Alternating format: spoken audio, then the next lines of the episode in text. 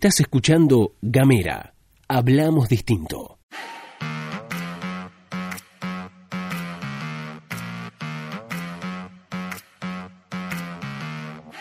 Buenos días, buenas tardes, buenas noches o lo que sea que coincida con el momento en el que le diste play a este mini podcast. Estás escuchando la pastilla de Gamera, este micro informativo que distribuimos de lunes a viernes. Mi nombre es Luz Escarpati y como es habitual me acompaña Gastón Lodos. Muy buenos días, Luz, muy buenos días a todos, a todas, a todos quienes están escuchando. Qué lindo que es reencontrarnos como hacemos cada mañana en este segundo año de Gamera, este 2020. Les cuento como hago siempre que pueden mandarnos un mensaje de WhatsApp al más 549-2901-502990. Ahí tienen línea directa, pueden escribirnos nosotros les respondemos y pueden recibir todos nuestros contenidos. Así es, también nos pueden encontrar en las redes sociales, en Twitter, en Instagram y en Facebook. Nos van a encontrar como arroba gamera TDF. Estamos también en Spotify, nos pueden buscar como Gamera Podcast. Y por último, pero no menos importante, www.gamera.com.ar. Ahora sí vamos a empezar con el recorrido por la agenda nacional y provincial. Arrancamos por las provinciales con la visita del embajador ruso aquí en nuestra provincia. Estamos hablando de Dmitry Fertistov. Las autoridades de la embajada rusa están visitando nuestra provincia en un en el marco de una visita de lo que podrían llegar a ser las inversiones aquí en Tierra del Fuego.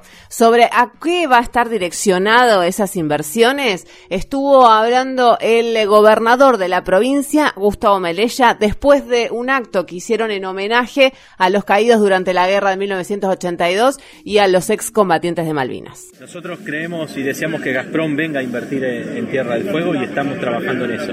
Y qué buena oportunidad para reflotar la, la empresa fueguina de hidrocarburos. Interesante lo que plantea el primer mandatario de la provincia en relación con la posibilidad de la industrialización de los recursos hidrocarburíferos, hecho que o idea que se que viene dando vueltas en la cabeza de los fueguinos hace bastante tiempo, hubo varios proyectos que no pudieron avanzar en la en su ejecución, pero que en el campo de lo ideario estaba bueno, es ponerle valor agregado a nuestros recursos naturales. Sí, hay que decir también que en términos de, de, de producción mundial de lo que es hidrocarburíferos, Gazprom que es una empresa rusa, es palabra mayor, digo, es, un, es una potencia, es un gigante de la industrialización de hidrocarburos. Rusia sale al mundo hacia para los, digo, para ir hacia los recursos carburíferos a través de lo que es este Gazprom. Exactamente, vale también la pena recordar la estrecha relación que tiene el gobernador de la provincia con la embajadora argentina en Rusia, estamos hablando de Alicia Castro. ¿Cuál es otra de las inquietudes, otra de las cosas que les puede llegar a interesar a las, las autoridades rusas, por lo menos de las que hablaron públicamente,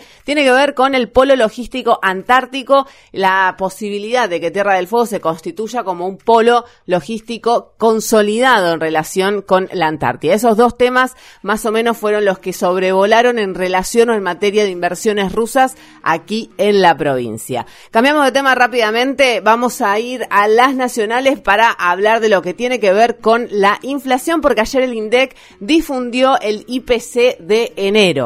Así es, bueno, a nivel nacional lo que dio es 2,3%. Veníamos de, estamos hablando de enero, ¿verdad? Que estamos a mitad de febrero, pero recuerden ustedes siempre que la inflación que se da en un mes habla del mes anterior. Dicho esto, veníamos de un noviembre y un diciembre, un toque altos, ¿no? En el orden de los 3, 3 y pico. Bueno, la inflación eh, de 2,3%. Había dicho Miguel Pese, el presidente del Banco Central, que iba a ser bastante menor al 3%. Finalmente eso se dio, se cumplió. Las proyecciones privadas daban 3,2, 3,3%.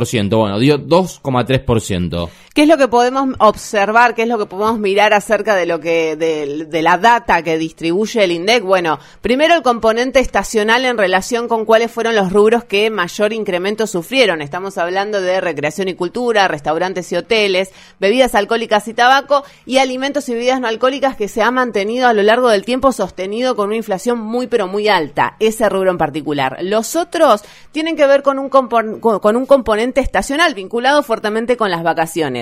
Digo, ahí aplica tal vez mayor demanda, sube el precio en relación a, bueno, estamos de vacaciones, lo que más se consume son restaurantes, hoteles, este, em, situaciones de Sí, recreación, alimentos etcétera. alcohólicos, bebidas no alcohólicas, digo, todo lo que, lo que gastás un poquito más cuando cobras el aguinaldo y te vas de vacaciones o te quedas en tu ciudad, pero tenés un poquito más de poder adquisitivo en términos de que te pagaron un poco más de guita. Eh, digo, lo estacional es eso, es obedece a una época de año específica.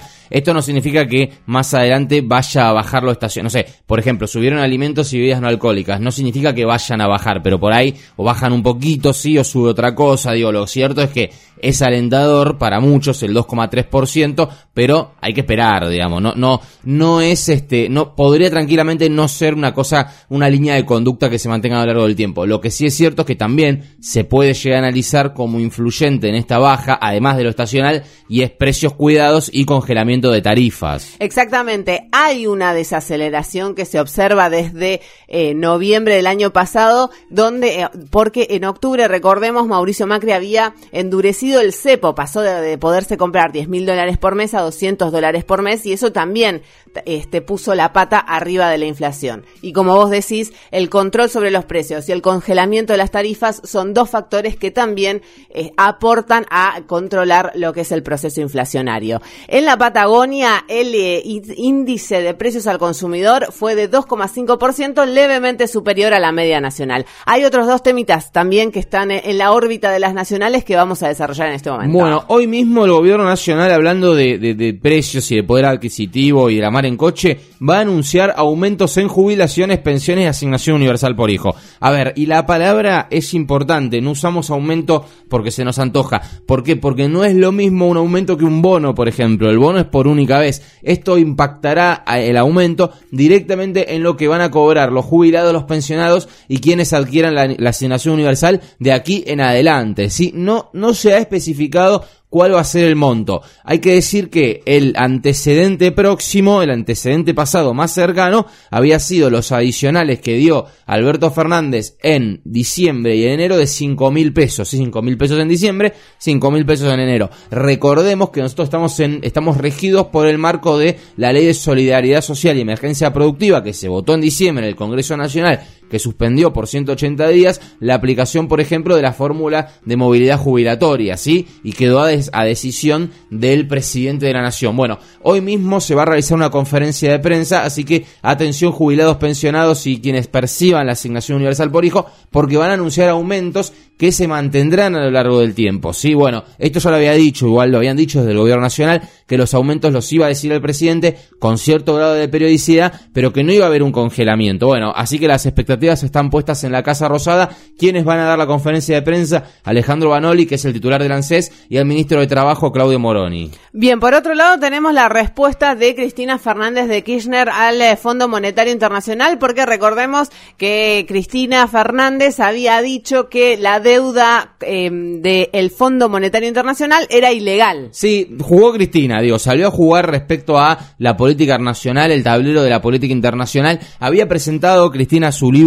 sinceramente, en Cuba, porque había viajado a Cuba a visitar a su hija Florencia. Ustedes recordarán, está atravesando un tratamiento médico allí en, en, en Cuba. Y Cristina presentó en la Feria del Libro de La Habana el libro sinceramente. En ese marco, Cristina había dicho, como vos decís, que eh, la, la deuda debe ser re- reestructurada. La deuda con FMI tiene que tener una quita porque, porque está floja de papeles. ¿Por qué está floja de papeles?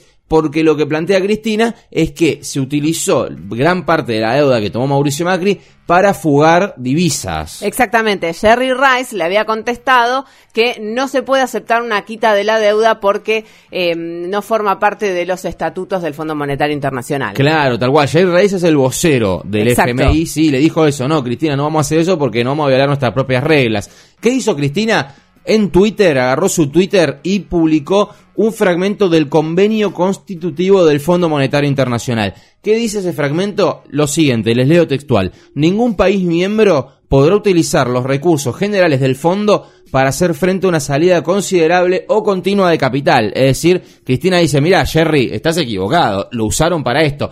¿Qué contestó Cristina? ¿Con qué cerró ese tuit Cristina? Dijo sin comentarios, los argentinos y las argentinas sabemos leer, dijo Cristina Fernández de Kirchner, como diciendo, mira, Jerry, no vengas acá a hablar pavada porque sí violaron su, eh, su, su, su convenio constitutivo y se usó guita en Argentina para fugar capitales.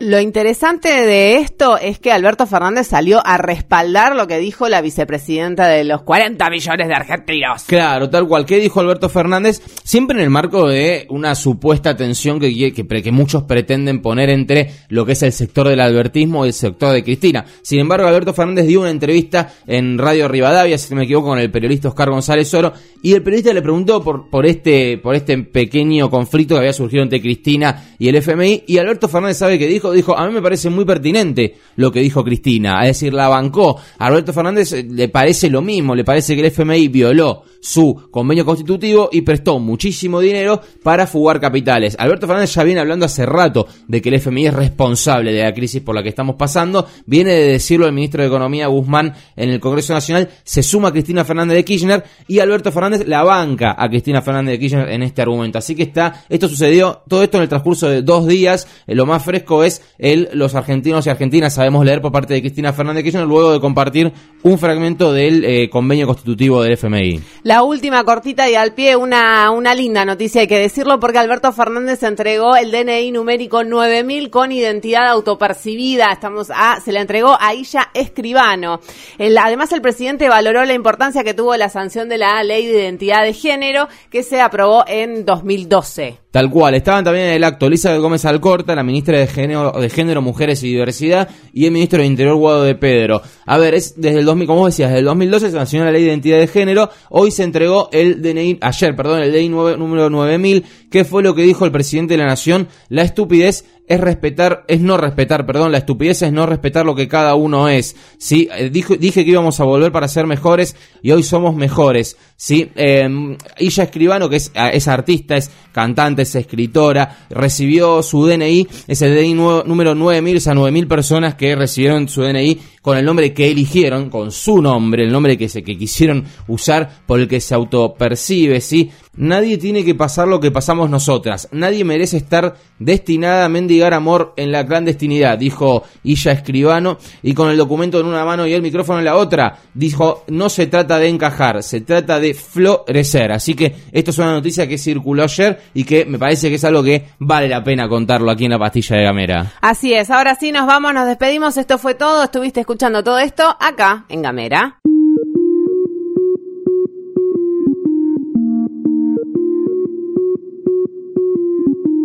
Seguí nuestros contenidos en gamera.com.ar.